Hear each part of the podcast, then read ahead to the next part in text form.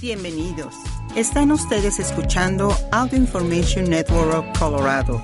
Esta grabación está destinada a ser utilizada únicamente por personas con impedimentos para leer medios impresos. Gracias por acompañarnos el día de hoy lunes 10 de julio de 2023 a la lectura de ARP en español. Mi nombre es Diana Navarrete. Estos son los principales artículos que leeremos hoy.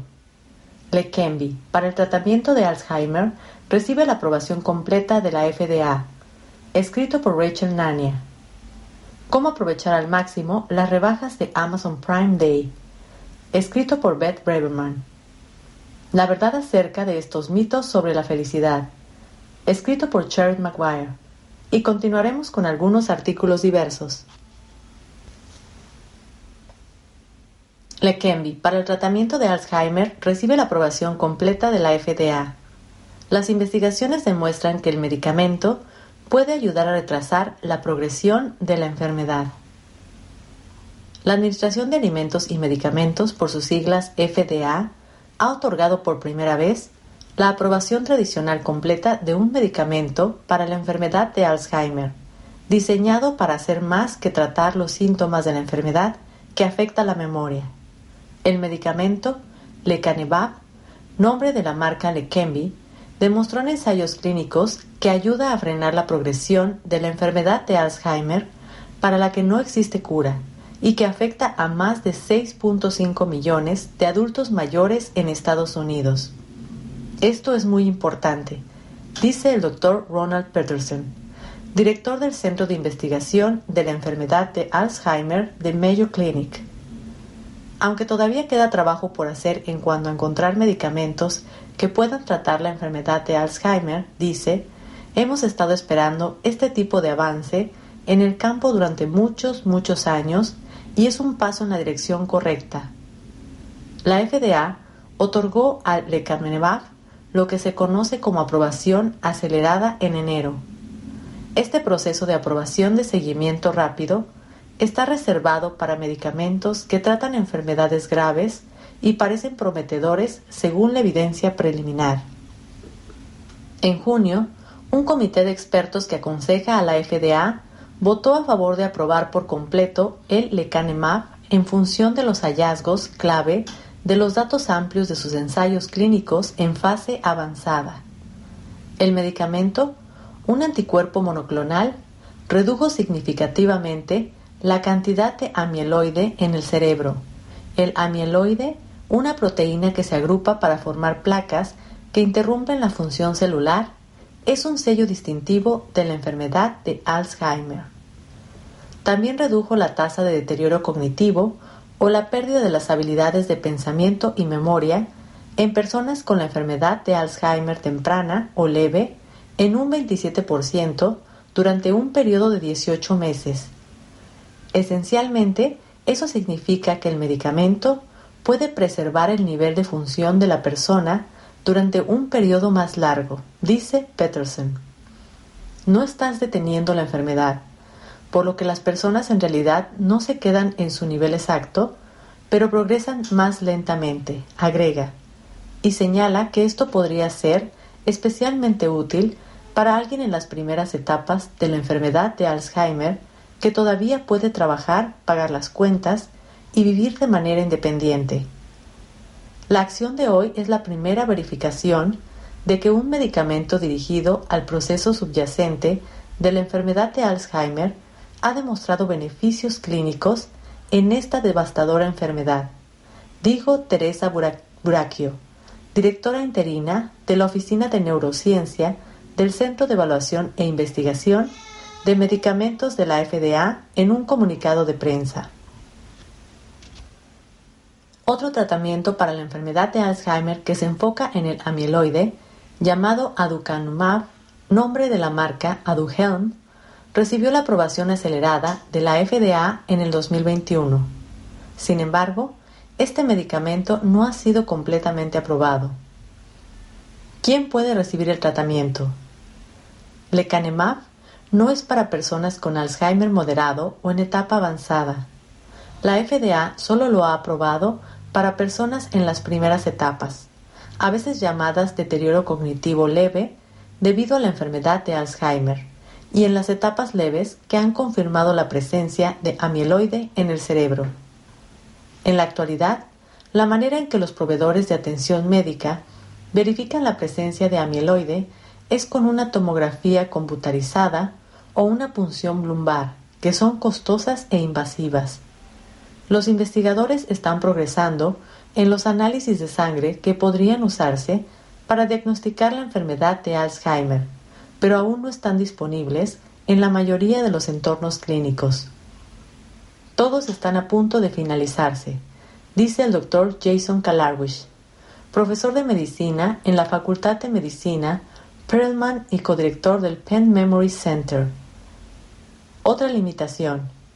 El medicamento se administra por medio de una infusión intravenosa cada dos semanas, lo que puede ser una barrera para algunas personas que no tienen transporte o viven lejos de un hospital o centro de infusión. También se deben considerar los efectos secundarios. En estudios, los pacientes que tomaron el medicamento informaron de todo, desde irritación en el lugar de la infusión, que puede causar síntomas de gripe, hasta eventos más graves como hinchazón y sangrado en el cerebro. Algunos de estos eventos de sangrado son pequeños y solo se detectan con una resonancia magnética. Otros son más grandes y pueden ser fatales. El medicamento tiene beneficios reales, pero también tiene riesgos reales, dice Karlawish, quien agrega que los pacientes querrán hablar con su médico sobre sus riesgos individuales, desde los medicamentos que pueden estar tomando hasta cualquier factor de riesgo genético que puedan tener antes de tomar el medicamento. Los pacientes tratados con lecanemab, que tienen dos copias del alelo de ApoE4, tienen un mayor riesgo de estos efectos secundarios más graves de hinchazón y sangrado. Lo mismo ocurre con quienes toman medicamentos anticoagulantes. Por último, los pacientes deberán trabajar con un proveedor que participe en lo que se conoce como registro para recopilar información sobre la seguridad y eficacia del medicamento. Eso se debe a que en junio los Centros de Servicios de Medicare y Medicaid, por sus siglas CMS, anunciaron que cubrirán los tratamientos para la enfermedad de Alzheimer que la FDA aprueba por completo para las personas con Medicare Parte B, siempre y cuando el proveedor de atención médica forme parte de un registro. Por el contrario, la cobertura de Medicare para los tratamientos de Alzheimer bajo aprobación acelerada se limita a los pacientes inscritos en ensayos clínicos, como es el caso del aducamunab.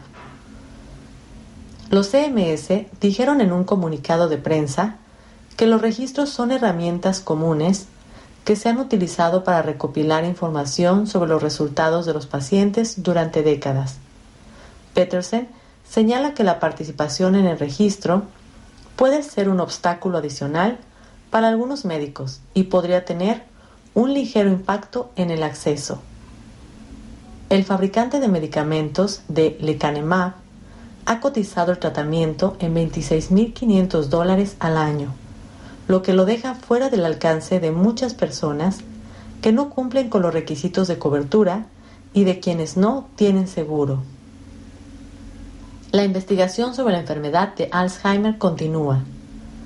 Si bien es emocionante tener una nueva terapia para modificar la enfermedad de Alzheimer, Peterson dice que es importante tener en cuenta que el lecanemab no es una panacea cuando se trata de tratar la enfermedad. Los investigadores están estudiando otros medicamentos para eliminar amiloides para el tratamiento de la enfermedad de Alzheimer así como medicamentos que atacan diferentes objetivos que fomentan el proceso de la enfermedad. Muchos expertos predicen que se necesitará una combinación de terapias dirigidas para vencer la enfermedad. Esperamos que esta reciente aprobación sea un estímulo para que continuemos haciendo esto, dice Petersen sobre la investigación. El sistema de atención médica también necesitará algunos ajustes para adaptarse al aumento de adultos mayores que buscan diagnóstico y tratamiento para la enfermedad de Alzheimer dice Karlawish. Según los Centros para el Control y la Prevención de Enfermedades, para el 2060 se prognostica que el número de personas en el país que viven con la enfermedad llegará a unos 14 millones. Esto ciertamente es un evento positivo neto y abre oportunidades, muchas oportunidades para la innovación, dice Karlawish.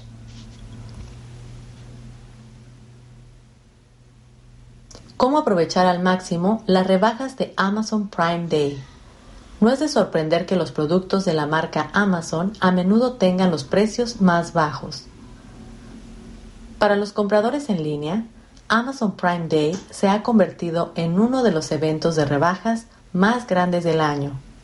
El evento anual es una oportunidad para que los miembros de Prime consigan ahorros a nivel del Viernes Negro en ciertos artículos y descuentos considerables en muchos otros. Prime Day ha superado al Día del Trabajo como el principal evento de venta al público de fines de verano. Según una encuesta de Retail Me Not, en la que el 96% de los compradores de Prime dicen que han comprado durante Prime Day en el pasado o están interesados en hacerlo este año. Lo que no son, los que no son miembros también pueden aprovechar las ofertas si se inscriben en un periodo de prueba gratuito de Prime de 30 días. La membresía cuesta 14 dólares con 99 centavos al mes o 139 dólares al año. Así que si no estás interesado en mantener la membresía, asegúrate de crear una alarma para cancelar tu prueba. Hay tantos artículos rebajados durante Prime Day que Christine McGrath una experta en ahorros de Retail Me Not sugiere tener un plan de ataque antes de iniciar sesión en el sitio. Amazon diseña la venta para que descubras cosas que no sabías que querías o necesitabas y que tienen un gran descuento, dice. La mejor manera es pensar en las cosas que has querido comprar y agregarlas a tu carrito o a tu lista de deseos, para que no termines haciendo muchas compras compulsivas.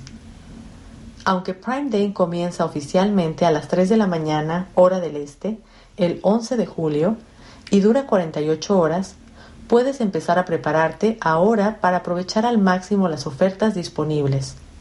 Primero, haz una lista de los artículos que podrías comprar y rastrea los precios.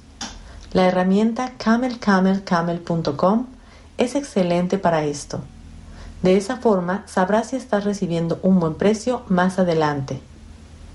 Puedes inscribirte a través de la aplicación de Amazon para recibir alertas personalizadas de ofertas sobre artículos que hayas buscado o visto recientemente. Si tienes un dispositivo Alexa, puedes usarlo para recibir notificaciones de ofertas sobre artículos de tu lista de deseos, tu carrito o la pestaña Save for Later, guardar para más tarde. Para hacer eso, tendrás que pedirle a Alexa que agregue el artículo a tu carrito o a tu lista de deseos y luego pedirle que te avise si hay una oferta para ese producto.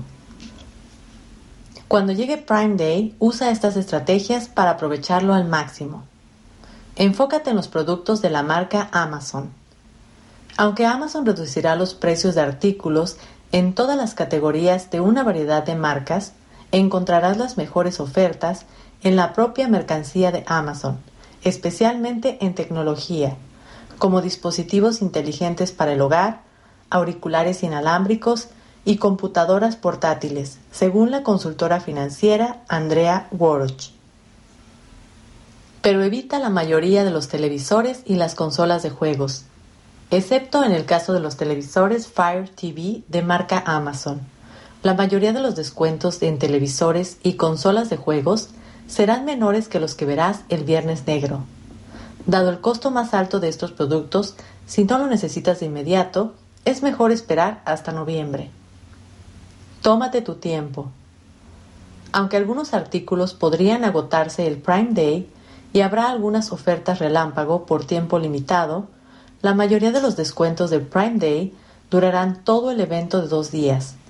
Eso significa que no tienes que sentirte apresurado a hacer la compra ni preocuparte por crear una alarma para iniciar sesión justo después de esa hora de inicio de las 3 a.m.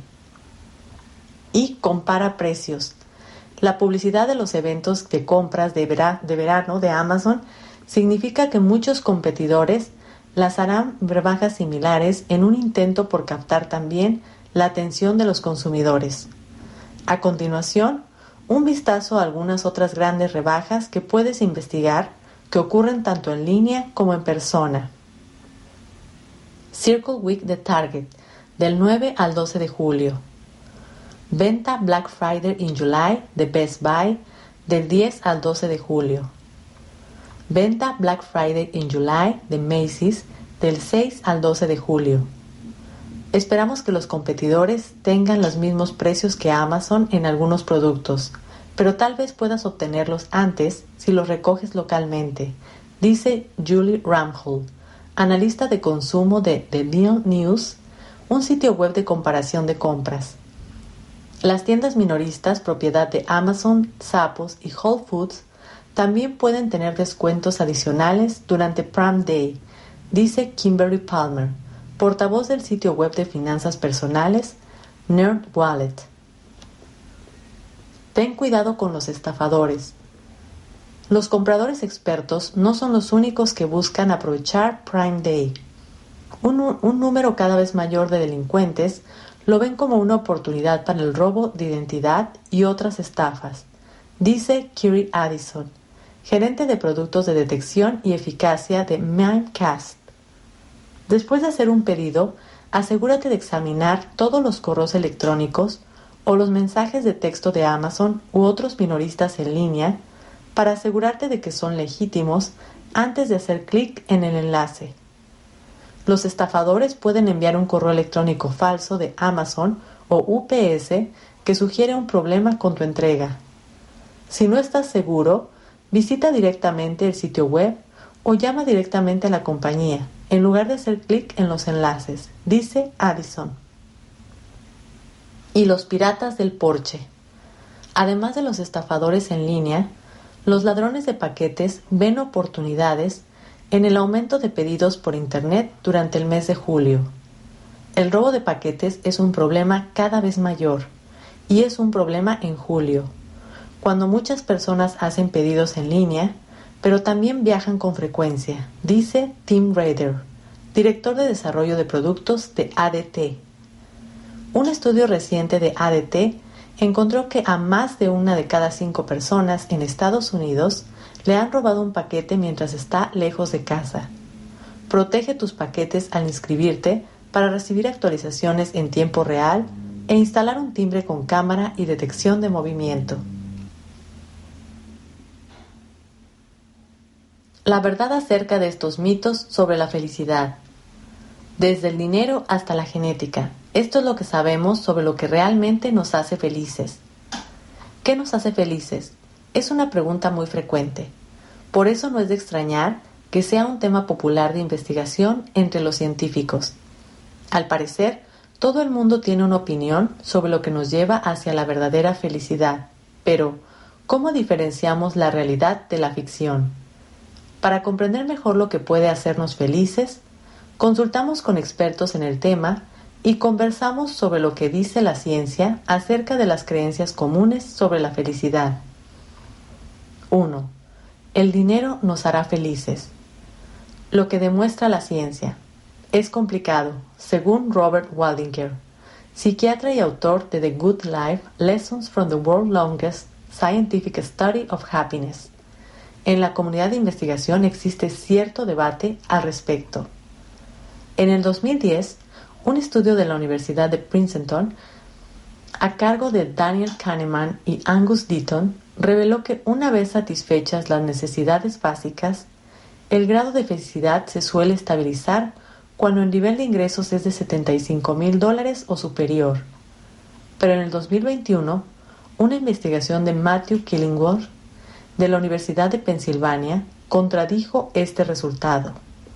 Un nivel más elevado de ingresos aumenta el grado de felicidad sin que se produzca una estabilización. Para poner fin al debate, los dos equipos mantuvieron lo que llamaron una colaboración adversaria, señala Waldinger.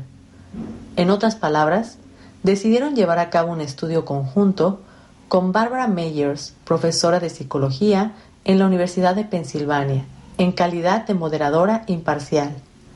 El estudio, que se publicó en el 2023, concluyó que el nivel de felicidad sigue aumentando incluso después de satisfacer las necesidades básicas, pero solo si la persona ya es feliz, explica Waldinger. Sin embargo, si la persona es infeliz y pretende que la riqueza aumente su felicidad, eso no da resultado. Como lo expresa Killingsworth en un artículo en Penn Today, el dinero no es el secreto de la felicidad, pero probablemente pueda ayudar un poco. 2. Los objetos materiales nos harán felices. Lo que demuestra la ciencia. Adquirir cosas materiales produce cierta satisfacción al principio.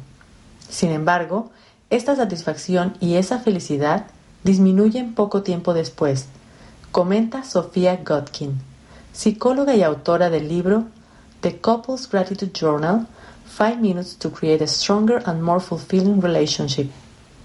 Las personas se adaptan rápidamente a las situaciones. Por eso, ese sentimiento de felicidad que sientes al comprar un iPhone nuevo desaparece con el tiempo. Además, la gente tiende a hacer comparaciones con los demás, explica Godkin. Cuando te das cuenta de que alguien tiene un iPhone más nuevo y más caro que el tuyo, de pronto ya no eres tan feliz como antes, dice. Por el contrario, los estudios han sugerido que las personas materialistas son menos felices que las demás. Según el Greater Good Science Center of Berkeley, California, esas personas sienten menos emociones positivas están menos satisfechos con la vida y presentan niveles más altos de ansiedad, depresión y abuso de sustancias. 3. La felicidad es genética, lo que demuestra la ciencia.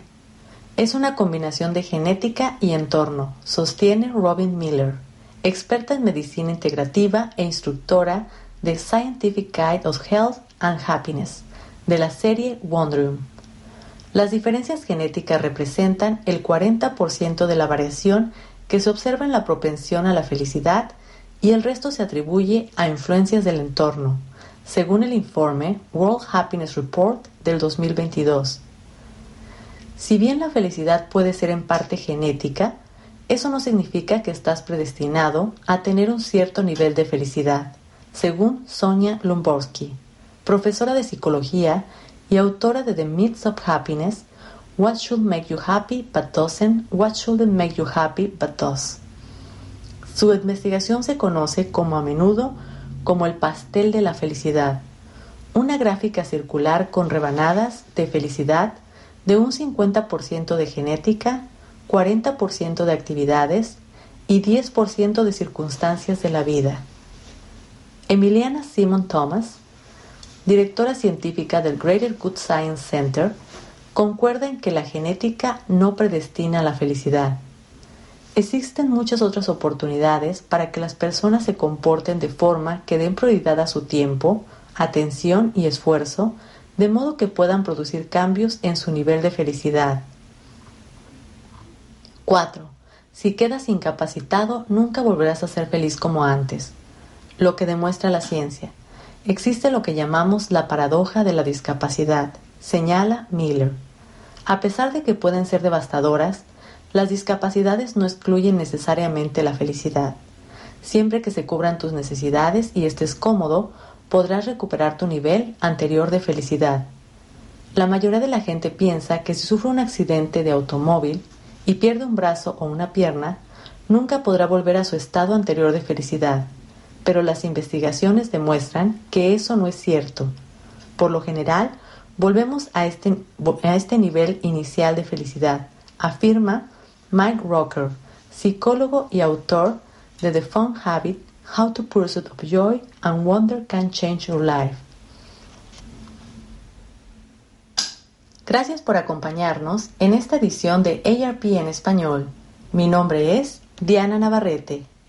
Si ha disfrutado de este programa, por favor suscríbase a nuestro servicio gratuito en nuestra página web www.aincolorado.org o llamando al 303-786-7777.